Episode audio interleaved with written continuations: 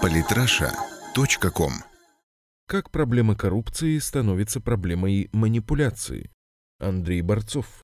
Всем известно, что борьба с коррупцией в России идет с переменным успехом. Есть яркие дела и даже посадки, но имеет место и обратное – безнаказанность виновных. Однако понемногу государство начинает приглядывать за проблемой всерьез, что дает свои плоды. Например, 3 августа Генпрокуратура РФ опубликовала доклад, в котором выявила самый коррумпированный регион – Курскую область. Буквально в тот же день представителю администрации области Александру Ерменчуку пришлось давать свои объяснения. Цифры действительно таковы, но они отражают активизацию работы оперативных служб, а не реальную ситуацию с коррупцией в регионе. И действительно, статистика силовиков учитывает только зафиксированные преступления, но как дело с коррупцией в России обстоит в целом? Есть, например, такая известная организация, давно ведущая измерения коррупции в разных странах – Transparency International. Ее уровень отражается в рейтинге «Индекс восприятия коррупции». Каждая страна по 100-бальной шкале получает свою оценку, и чем меньше, тем хуже. За 2015 год Россия получила 29 баллов, заняв 119 место в мире, что лучше, чем результат прошлого года – 27 баллов и 138 место. Вице-президент Transparency International Елена Панфилова прокомментировала результат России следующим образом.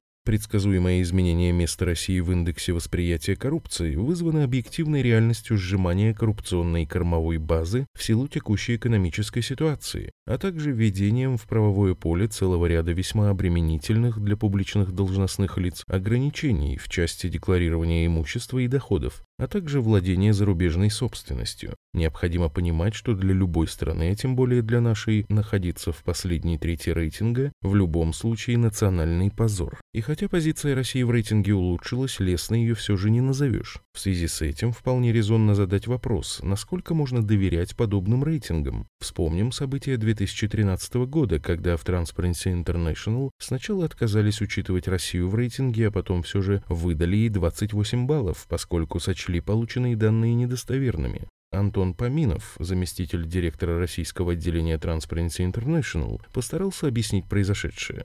Настораживает то, что никто действительно не верит, что стратегия борьбы с коррупцией, которую в 2008 году начал президент Медведев, эффективна. Сейчас граждане совершенно сбросили свои розовые очки, и, например, по государственным служащим 74% поставили высшую оценку, 5 баллов, то есть они очень коррумпированы. 66% считают очень коррумпированной полицию, которой совершенно не доверяют, несмотря на реформирование и смену вывески. Казалось бы, ситуация очевидна. Все говорят о высокой коррумпированности, никаких несостыковок. Почему же данные пытались объявить невалидными? Конечно, напрямую об этом не говорится, но пишется, что возникла проблема с интерпретацией вопросов, задаваемых респондентам о том, как часто за последние 12 месяцев они или члены их семей контактировали с теми или иными ведомствами, среди прочего с полицией, налоговыми службами, медицинскими, образовательными учреждениями и прочими, а также приходилось ли им давать взятку и что было причиной для дачи взятки. Директор по исследованиям Transparency International Финн Хайнрих был явно недоволен ответами. Судя по полученным данным, вопрос был либо неправильно понят, либо неправильно задан компанией, проводившей исследование. Директор по коммуникациям компании Ромер, которая, собственно, и проводила исследование по заказу Transparency International Евгения Рубцова, пояснила, что повторить исследование заказчик почему-то просить не стал. Более того, у нас уже были, к сожалению, такие прецеденты, что они какие-то данные показывали, какие-то не показывали, и Россия таким образом выходила в не очень, например, благоприятном свете по каким-то вопросам в сравнении с другими странами. Не надо быть Шерлоком Холмсом, чтобы решить загадку. Исследования выяснили значительное расхождение между ответами на вопросы, значительна ли в стране коррупция, и как часто вы лично сталкивались с коррупцией. Это подтверждают и социологические опросы. Например, ФОМ 2015 год «Коррупция и взяточничество в России». Вопрос, как вы считаете сегодня уровень коррупции в России высокий или низкий? Наглядно видно, большинство считает, что уровень коррупции очень даже высокий, хотя в последнее время и снижается. При этом положительных ответов на вопрос «Вы когда-нибудь давали взятку должностному лицу или никогда не давали?» заметное меньшинство. И это данные без учета 2015 года, когда даже по признанию Transparency International борьба с коррупцией была достаточно успешной. Таким образом, выходит, что истерика вокруг коррупции на самом деле более присуща СМИ, чем гражданам в целом. Современная ситуация же еще более интересна. Возьмем для примера опрос Левада-центра «Представление о масштабах коррупции и личный опыт» за апрель 2016 года.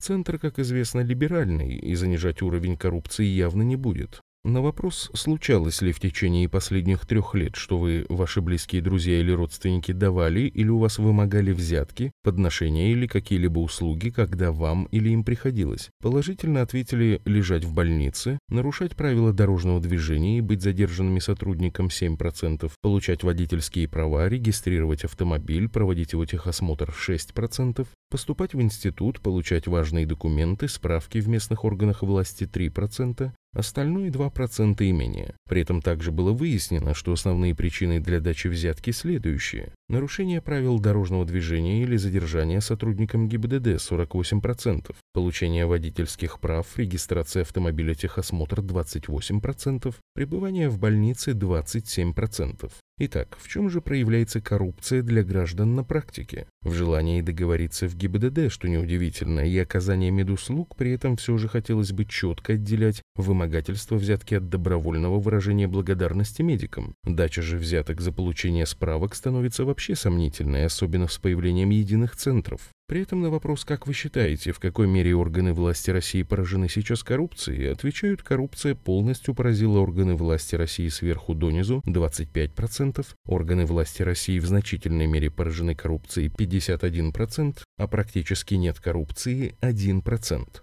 По всему очевидно, что реально сталкиваются с коррупцией единицы процентов, а вот в высокой степени коррупции уверено 76%. При этом, кстати, считают, что у нас масштабы коррупции больше, чем на Западе, 36%, что столько же 37%. Обычное неумение сопоставить формируемое мнение и личный практический опыт. Достаточно вспомнить про коррупцию в США. Например, только Пентагон не может отчитаться за 6,5 триллионов долларов. И про коррупцию в Европе. Страны ЕС ежегодно теряют 323 миллиарда евро, около трети бюджета. При всем этом Запад имеет наглость попрекать в высоком уровне коррупции Россию. В 2013 году Организация экономического сотрудничества и развития вообще дошла до того, что выдвинула претензию к России по поводу недостаточности борьбы с подкупом иностранных должностных лиц в стране. Взятки, значит, берут иностранцы, а виновата в этом Россия. Вспомним еще один опрос. В рамках исследования 2015 года в ЦИОМ спрашивал, видны ли результаты борьбы с коррупцией. График наглядно показывает, людям стало заметно, что борьба с коррупцией не только декларируется. Так, по проблемам космодрома «Восточный» уголовное дело составило 92 тома и начались реальные посадки. Коррупцию постепенно прижимают, губернаторов не щадят, есть мысли ввести в УК норму права, позволяющую учитывать третьих лиц в коррупционных схемах. Работа идет. Хотелось бы, конечно, побыстрее, но будем реалистами. И вот тут интересно посмотреть на рекомендации Transparency International о принятии конкретных мер, среди которых есть такие. Обеспечить российским общественным организациям и гражданским активистам возможность свободно получать и анализировать информацию, связанную с деятельностью по гражданскому антикоррупционному контролю. Обеспечить реализацию механизмов международного антикоррупционного сотрудничества и перестать рассматривать международную деятельность по противодействию коррупции и преследованию публичных должностных лиц лиц, подозреваемых в совершении коррупционных преступлений, как угрозу суверенитету Российской Федерации. Пункт 7 вызывает усмешку. Можно ли представить, чтобы Россию допустили до анализа коррупционных схем США, например? А вот пункт 6 – это стандартное «пустите НКО в огород». Последствия хорошо сформулировал Иван Зацарин в статье «Стандартная практика разрушения государства». Во всех странах, где США поддерживали борцов с коррупцией, сегодня одна и та же картина. Руины, гражданская война, насилие и незаконный оборот оружия. Вряд ли это можно считать достойной альтернативой прежним режимам. При этом вся политическая деятельность США – это сплошная коррупция. Просто у нас это называют попилами и откатами и относятся негативно хотя бы на словах, а в цитадели демократии ничего такого нет. Имеет место лишь законное лоббирование интересов. Так что не надо обращать внимание на рейтинги и абсурдные требования. Надо продолжать методично работать, зажимая коррупцию в условия, когда она станет по факту практически невозможной, для начала в крупных размерах, что постепенно и делается. Подписывайтесь на наш канал в Телеграм. Самые интересные статьи о политике и не только. Читайте и слушайте каждый день на сайте polytrasha.com.